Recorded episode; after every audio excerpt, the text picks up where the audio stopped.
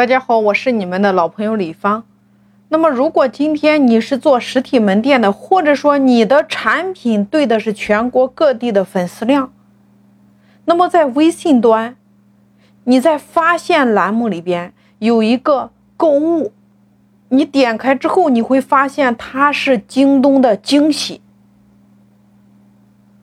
所以今天大家一定要会借道、借场、借力、借互联网平台的风。就是你一定可以，就是把你的产品入驻在互联网的平台上。你看，在这个地方，微信的这个发现栏目购物这里边，你连接的是惊喜。那么，他们正在招优质的商家。作为企业或者说个体经营者，你只要提供正常的手续、营业执照之类的，你就可以在上面开店呀。类型店铺，你比如说，你开的是旗舰店、专卖店、专营店。那入驻的服务是全程免费的呀，它是一对一专业服务的，它支持全类目入驻，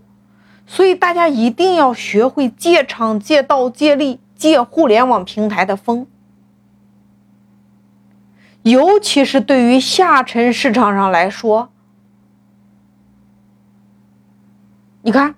微信的触达率是不是很高？如果今天你有工厂的话，你直接可以工厂直供。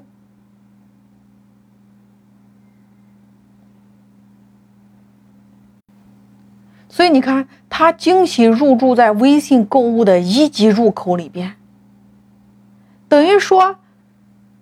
你可以将你的产品透过入驻这个地方惊喜的这个地方，可以直接触达微信十亿的用户量。那对于京东来说，你看京东拼购，它改名为惊喜，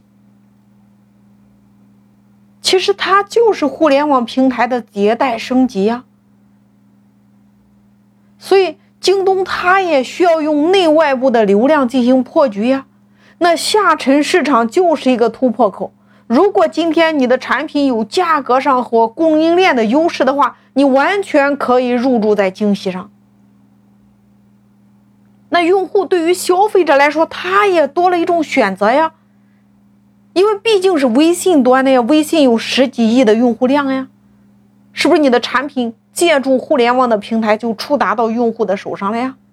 所以大家一定要明白，你得会借场、借道、借互联网的平台，你的用户在哪儿，你得会去入驻呀。